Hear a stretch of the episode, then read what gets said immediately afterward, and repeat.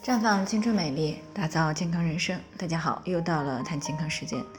今天的主题呢是为什么月经刚过以后同房了就会出血？那听众孙女士呢近日过来咨询了，说上个月八月二十二号来的月经，那么到二十七号的时候呢，基本上就没有再出血了。那到二十八号周六的时候呢，同房了，结果同房以后呢就出血了。那虽然不多呢，但是用纸巾擦拭的时候呢，上面是有暗红色血迹的，他就有些担心，所以呢就过来咨询了。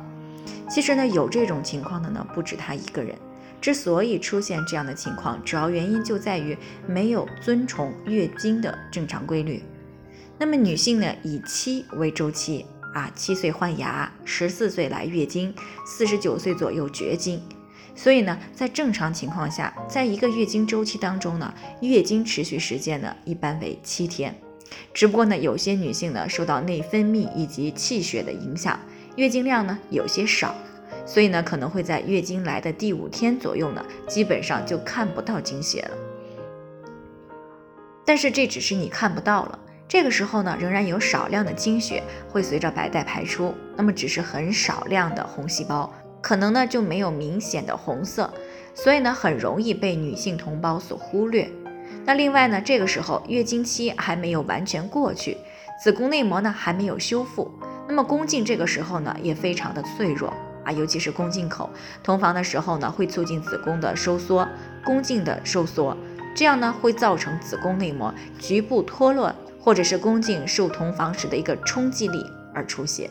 那如果出血量大，颜色呢就会稍微红一些。那如果内膜脱落的少，主要是残留的陈旧性的经血，那么同房以后排出的分泌物呢，颜色就会呈一个暗红色或者是咖啡色。也就是说，如果在月经期的七天内或者第八天同房，那么还是有一定的出血的风险的，而且呢，出血的概率相对来说还是比较大的。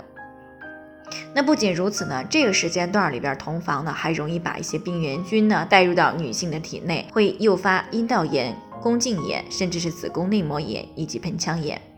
那除此之外呢，如果出血量比较少，而且是鲜红的，那么也可能是宫颈口存在了纳氏囊肿、宫颈糜烂或者是宫颈息肉，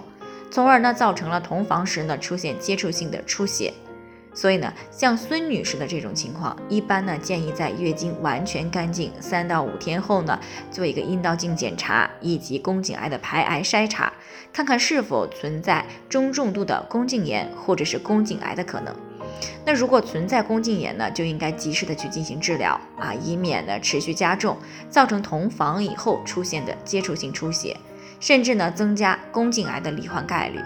那如果检查不存在宫颈炎，那么便是月经未彻底结束而造成的同房出血。那么以后就要记住，最好在月经周期的第八天以后再同房就可以了。